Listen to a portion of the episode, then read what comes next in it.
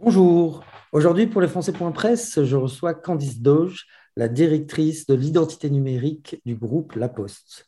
L'identité numérique, c'est ce nouvel outil qui va vous permettre de vous identifier rapidement auprès de tous les services de l'État. Mais honnêtement, comment ça fonctionne? Où est-ce qu'on trouve cette clé pour les services publics? Bonjour. Alors l'identité numérique, euh, on peut la créer donc avec la Poste. C'est une solution euh, numérique de confiance. C'est à la fois, comme vous le disiez, un moyen de connexion universel et une preuve d'identité dès qu'on se connecte pour une démarche à distance. Vous dites une preuve d'identité, mais comment on certifie cette identité? C'est très simple. On a trois manières de vérifier l'identité avec le facteur à domicile sur rendez-vous en bureau de poste et 100% en ligne. Donc c'est cette possibilité 100% en ligne qui est intéressante pour les Français de l'étranger, puisque vous allez pouvoir, grâce à un système de comparaison faciale, euh, faire vérifier votre identité en toute sécurité. Un système de comparaison faciale, c'est-à-dire on se filme, on se prend en photo, comment ça se passe concrètement? Exactement. Vous allez rentrer donc dans le, vous allez vous enregistrer, hein, vous inscrire sur notre site web ou sur notre application. Et ensuite, on va vous demander de scanner votre pièce d'identité et de vous prendre en selfie vidéo. Euh, et à ce moment-là, dès qu'il y a une vidéo qui s'enregistre de votre visage, on va le comparer avec un algorithme d'abord, avec la photo de votre pièce d'identité.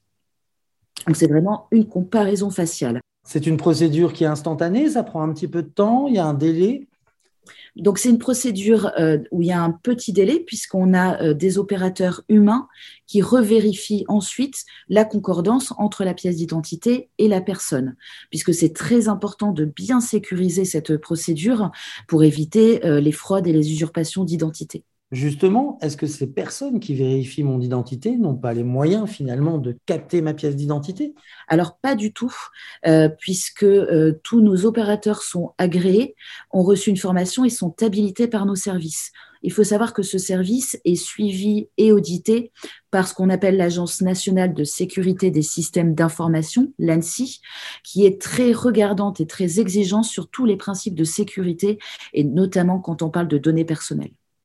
Donc, je suis sécurisé, je suis allé sur votre site web, j'ai scanné ma pièce d'identité, ces pièces d'identité, carte d'identité, passeport, permis de conduire aussi ah non, pas permis de conduire, puisqu'en France, ce n'est pas reconnu comme une pièce d'identité, euh, mais on accepte aussi le titre de séjour euh, pour euh, les étrangers vivant en France. D'accord. Je suis donc en sécurité, je suis allé sur votre site internet, j'ai rempli l'ensemble des démarches. Qu'est-ce qui se passe? Je vais recevoir une clé, un long code que je vais devoir reproduire? Comment ça fonctionne exactement et concrètement? Alors c'est très simple, vous allez télécharger une application euh, donc euh, sur euh, votre smartphone hein, via Android ou Apple Store. Disponible sur tous les marchés du monde? Pardon? Disponible sur tous les marchés, parce que vous savez, souvent les marchés sont géobloqués. Ce n'est pas uniquement disponible sur le marché France. Je vais pouvoir y accéder dans tous les marchés. Exactement. Vous allez pouvoir y accéder sur tous les marchés, télécharger l'application L'identité numérique La Poste et vous allez choisir votre code secret. Donc, c'est un code secret qui vous appartient et qui va vous permettre à chaque fois que vous voulez vous connecter euh, sur France Connect, par exemple, de pouvoir le faire avec ce code secret unique. Ça fonctionne un petit peu de la même façon que pour les paiements en ligne avec votre banque, où à chaque fois que vous allez payer ou acheter un billet de train, par exemple, vous allez taper votre code pour dire je suis bien à l'origine de cette démarche. Pour ceux qui sont dans l'Union européenne et qui ont le 3D Secure, en effet, la, procédure est assez similaire. Ce n'est pas le cas partout, mais la plupart euh, des expatriés ont des cartes françaises, donc ils vont vous comprendre. Mais aussi, il faut donc lier cette application avec le site web. Ça passe par des SMS. Mais je n'ai pas de numéro français, comment je fais? Alors, depuis juillet 2021, euh, on a ouvert le service à l'ensemble des Français de l'étranger. À l'ensemble, pas exactement, à 80% euh, des Français de l'étranger vous retrouverez la liste sur le site lesfrançais.press. Je crois qu'il y a plus de 30 pays, hein, si je ne me trompe pas. Exactement, tout à fait. Euh, et donc, ça ne fonctionne pas par SMS. Il y a juste à l'enrôlement, donc à la création de votre identité numérique, on vous envoie un SMS. Et là, on a bien fait attention à travailler avec l'ensemble des opérateurs des pays concernés, des 30 pays concernés. Euh, et ensuite, à chaque fois que vous allez vous connecter, vous allez cliquer donc sur France Connect, puis sur l'identité numérique La Poste. Et là, ça va réveiller votre application et donc, cette application, en se réveillant, vous tapez votre code secret et c'est de cette manière-là où vous allez rentrer sur le site Internet. Donc, concrètement, je vais, sur, je vais besoin d'avoir accès à mon, au service fiscal. Je vais donc sur impôt.gouv.fr, je, je, quoi, je clique pour accéder à mon compte. Là, c'est vrai, il y a un panneau avec plusieurs moyens d'accéder et il y a un petit bouton l'identité numérique. Je clique sur l'identité numérique. Là, je mets mon identifiant. Ça peut être mon adresse email, mon numéro de téléphone. C'est ce que je veux ou c'est forcément l'adresse email? C'est votre numéro de téléphone. Le numéro de téléphone étranger, on est bien d'accord? Exactement. Et donc de là, je mets mon numéro. Il y a un petit message qui part euh, sur le net et qui vient activer mon identité numérique dans mon smartphone. Je n'ai pas mon smartphone, j'ai cassé mon smartphone ou je n'en ai pas. Je ne peux pas accéder au service alors vous ne pouvez pas l'utiliser sans smartphone, non. D'accord. Le moyen de connexion, c'est ce qui va vraiment faire le lien entre euh, la vérification de l'identité qu'on a réalisée, le fait que c'est bien vous, et le moment où vous vous connectez. Donc, on a besoin d'un moyen finalement euh, pour faire le lien entre vous et votre moyen de connexion le fait que vous soyez bien à l'origine de cette démarche. Et c'est le smartphone, en effet, qu'on a, euh, qu'on a choisi pour sa facilité et puis évidemment son déploiement auprès des citoyens. Et donc, si je me le fais voler, c'est fini, j'ai plus accès à mes comptes? Alors, si vous faites voler votre téléphone, déjà, vous bloquez votre identité numérique. Euh, et ensuite, il va falloir que vous refassiez la démarche d'associer votre identité à votre smartphone. D'accord. Mais donc, dès que je l'ai bloqué, la personne ne peut plus l'utiliser. De toute façon, il y a aussi ce deuxième verrou qui est le code secret. Oui. Normalement, c'est comme avec les cartes bancaires, on ne met pas le code accroché à côté de l'application, entre guillemets. Donc, il y a ce verrou. Donc là, je refais une démarche finalement de réinstaller l'application d'identité numérique. Et donc là, je retombe dans le système de, jumelage de l'application et de mon compte sur le site d'identité numérique par, via un SMS. Et on reprend la procédure et en quelques minutes, j'ai accès à nouveau à mes comptes voilà, il va juste falloir qu'on revérifie votre identité quand même une fois pour bien vérifier que c'est bien vous à l'origine quand même de cette demande de reconnexion entre votre identité numérique et votre smartphone. D'accord, donc je prévois quand même un petit délai de traitement. On repasse par cette phase de, vidéo. Tout à fait. L'identité numérique, donc c'est 30 pays aujourd'hui euh, et demain pour 2023. Alors, on est en train de travailler à ajouter des pays, euh, une dizaine de pays cette année, euh, dont on vous communiquera la liste également. D'accord. Ça, c'est vraiment un service quand même euh, important pour les Français de l'étranger, en particulier pour ceux qui ne sont pas nés en France, qui n'ont jamais vécu en France, donc qui n'ont pas eu de numéro de sécu, etc. Donc, qui n'ont pas l'habitude, hein, tout simplement aussi des us et coutumes de l'administration française. Hein. Chaque pays, chaque administration fait les choses un peu à sa sauce. Là, au moins, c'est un système simple. Hein. c'est passeport, carte d'identité, un scanner ou l'appareil photo de son smartphone. On charge tout ça sur le site internet du groupe La Poste. Donc, c'est l'identité, le site internet, c'est l'identité numérique.laposte.fr Exactement. D'accord. Donc, je mets mon compte et avec le smartphone, j'accède à l'ensemble des services. Donc, l'ensemble des services, vous pouvez nous rappeler quels sont les services auxquels on peut accéder? Alors, globalement, il y a 1300 services euh, publics auxquels on peut accéder grâce à France Connect. On peut, par exemple, s'inscrire sur le registre des Français de l'étranger. Euh, sur la liste électorale. On a des échéances qui arrivent euh, dans pas longtemps. Euh, commander sa carte européenne d'assurance maladie. On peut renouveler son passeport sur le site de l'Agence nationale des titres sécurisés. Et on peut aussi, par exemple, recevoir une lettre commandée électronique ou signer en ligne. Une lettre commandée électronique. Ça, c'est vrai que c'est aussi un problème quand on veut envoyer soi-même un courrier en recommandé. Alors, bon, vous aviez le système d'aller à la poste euh, au fin fond de votre village ou de votre ville au bout du monde avec les aléas.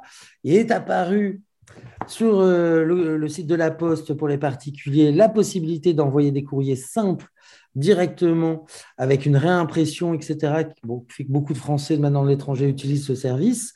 Par contre, pour les recommander, ça nous est toujours non accessible puisque même si notre destinataire est en France, nous, expéditeurs, étant à l'étranger, on ne peut pas accéder au service. Là, vous nous parlez d'une lettre recommandée électronique. C'est-à-dire, c'est un mail, on donne l'adresse postale, il faut avoir l'adresse email de la personne. Comment ça se passe? Alors, une lettre commandée électronique euh, est également euh, très sécurisée. Hein. C'est vraiment un échange complètement et 100% électronique, qui est d'ailleurs aussi qualifié par l'Agence nationale de sécurité informatique. Et un, courrier électronique, finalement, n'est jamais réimprimé. Hein, on reste dans l'univers électronique.